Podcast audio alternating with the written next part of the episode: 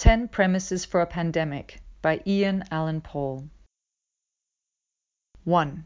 A pandemic isn't a collection of viruses, but is a social relation among people, mediated by viruses. Nothing is inevitable, inescapable, or immutable about the coronavirus pandemic unfolding everywhere around us, simply because the pandemic is social. The endless posts and announcements marshalling us to help flatten the curve, or at least enough to make clear that the historical consequences and human cost of the pandemic entirely depend on the ways we collectively choose to live in relation to it. Because the pandemic doesn't simply happen to us, but is instead something we partake in, a first step forward in these times is to refuse to curtail our thinking to how each of our individual lives may be particularly impacted by the virus and to begin to contemplate the potential we collectively share to change the course of the pandemic as well as to shape the new society that emerges from it. 2.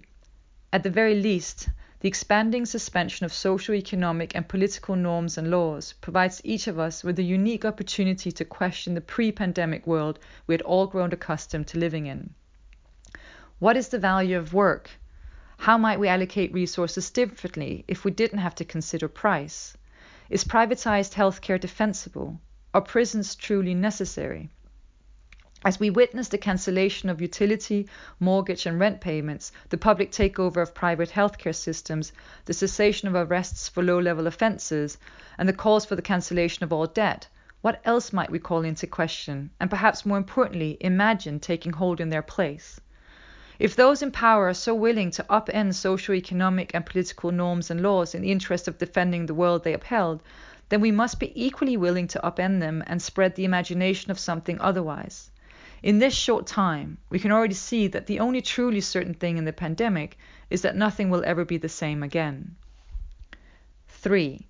As nation states prove unwilling and or incapable of supporting life, our immediate and urgent priority must be to organize mutual aid, solidarity, and care using whatever means necessary. It truly didn't take long for the spectres of pandemic Darwinism and viral Malthusianism to surface, finding support in politicians around the world who tell their citizens that they're on their own. If the state and the market economy prove to be unable to provide the diverse forms of care upon which all life depends, we must find ways of providing that care without concern for who owns what or whether it's legal. In this sense, the struggle to defend life in the pandemic will at times necessarily take shape as a direct struggle against the logic of capital, the violence of law, and the abstraction of price. We must learn about our own needs and the needs of those we're capable of caring for, find ways of producing, expropriating, and distri- distributing goods that satisfy the needs of interconnected and interdependent communities, and be willing to simply take what is needed whenever it is denied to us. 4. As capitalism's market economies fail us in every way, we must dare to imagine ways of organizing social life beyond the logic of price, competition, and profit. Organizing a society based upon satisfying the needs of all rather than defending the wealth of the few isn't simply an ideal in the pandemic, but it's a practical and popular necessity. As this new common sense continues to proliferate and take hold, we must begin to materially reorganize society on that basis by making sure people get what they need first and wor- worrying about profit never. Any new practices of care that arise will be immediately challenged by the infrastructural and logistical power of digital capitalism, which is already seizing upon the pandemic as a means of wholly conquering and networking what remains of a collapsing global economy. If Amazon, already hiring thousands of new workers to keep up with the skyrocketing demand, becomes the means people rely upon to survive the pandemic, then our post pandemic world will become increasingly indistinguishable from the exploitation, inequality, and precarity that define Amazon's organizational model. Quite simply, if we fail to break the logic of market driven supply and demand, of price and profit, it may in the end simply break us. 5. Our networks of care and solidarity necessarily must begin from the specificities and immediacies of the situations we live within, but rapidly must multiply their bonds with diffuse and diverse communities. No life ever lives truly alone, and no act of individuation or privation can ever alter the fact that every life constitutively depends upon innumerable other lives. As such, truly caring for ourselves and for those with whom we share intimate ties effectively necessitates implementing care for everyone. Over the next months, we should inventively and imaginatively practice social distancing in ways that cultivate and proliferate, not diminish, social solidarity. If we must practically begin by organizing care for those who are already proximate and intimate, for ourselves, our families, friends, neighbors, and loved ones, then part of that effort necessarily implies continuously expanding the organization and coordination of care to whatever scales are required. These inclusive and open modes of care must escape the logic of the state and the market by constituting themselves on the basis of diverse yet common precarities and interdependencies. 6. Caring and acting in solidarity with one another within and beyond the pandemic will necessitate the constitution and defense of new forms of commons. As we struggle to organize care, capitalism may very well rely upon all of our compassion and solidarity to survive the pandemic before returning at full force and plunging us all into only more intense states of precarity, into more uncaring forms of work, and into deeper and deeper debt. While a great deal depends upon the ways we're able to act in solidarity with one another, practicing kindness and generosity and compassion and courage in equal parts, if those solidarities are not constituted in new kinds of commons that render capitalism and the state effectively obsolete, they will not be able to endure the exigencies of the pandemic nor withstand inevitable measures meant to conquer and capture whatever follows the pandemic. In other words, if our capacity to care for one another fails to be instantiated in qualitatively different forms, they may very well simply be reintegrated into novel expressions of privation, dispossession, and precaritization in whatever new legal and economic systems that may attempt to establish themselves. 7. Caring for one another will equally involve militantly opposing those who intend to further instantiate already existing forms of domination in the turbulences and uncertainties of the pandemic. While hospital workers still struggle to get enough protective gear, new footage already circulates of immigration agents outfitted with new breathing masks arresting undocumented migrants. Xenophobia are magnified, welfare programs are marked for cuts, and Palantir signs new contracts with the state to implement facial recognition and cell phone tracking technologies.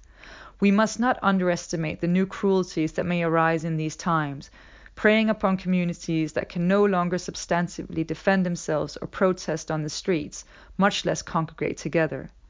What new kinds of solidarities and struggle might we invent in order to counteract the new intensities, practices, and forms of violence that will surely arise? How might we maintain social distances but nonetheless find ways of acting decisively and concertedly together? 8.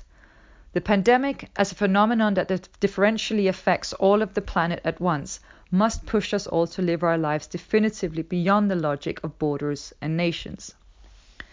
Health officials have long noted that viruses don't respect borders. Neither should we.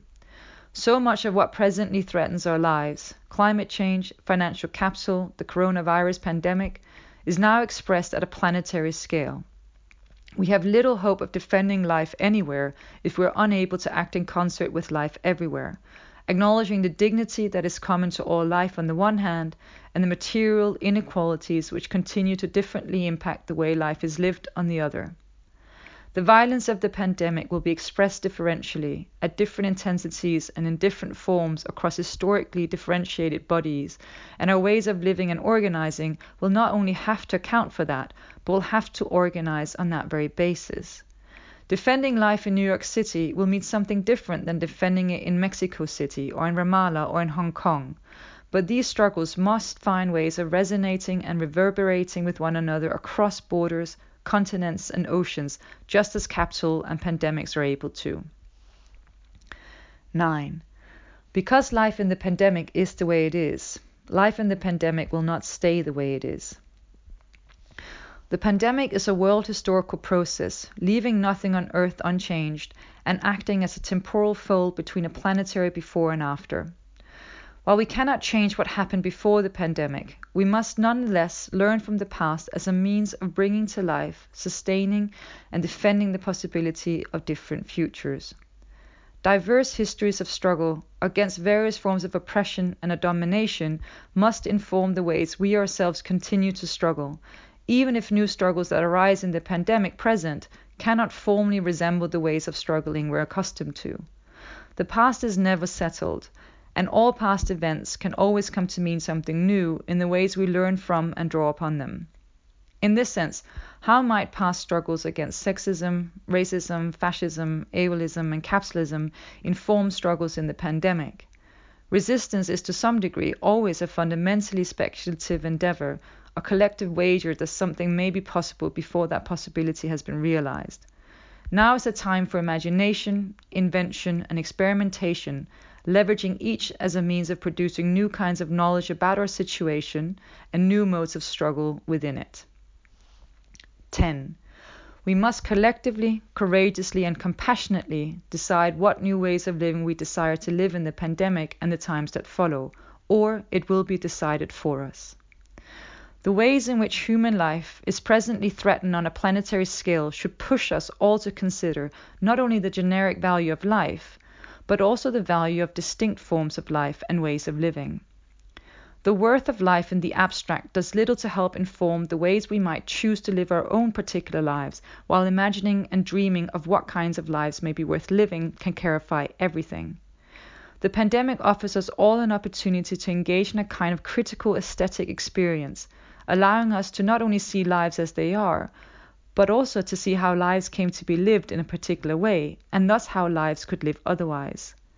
Taking this opportunity seriously requires nothing less than a total abandonment of everything that governed and organized our lives up to this point. Only then will we be capable of beginning the interminable process of learning to live, think, care, act, love, struggle, and build new lives and ways of living together definitively beyond the logic of the pandemic and the world that preceded it.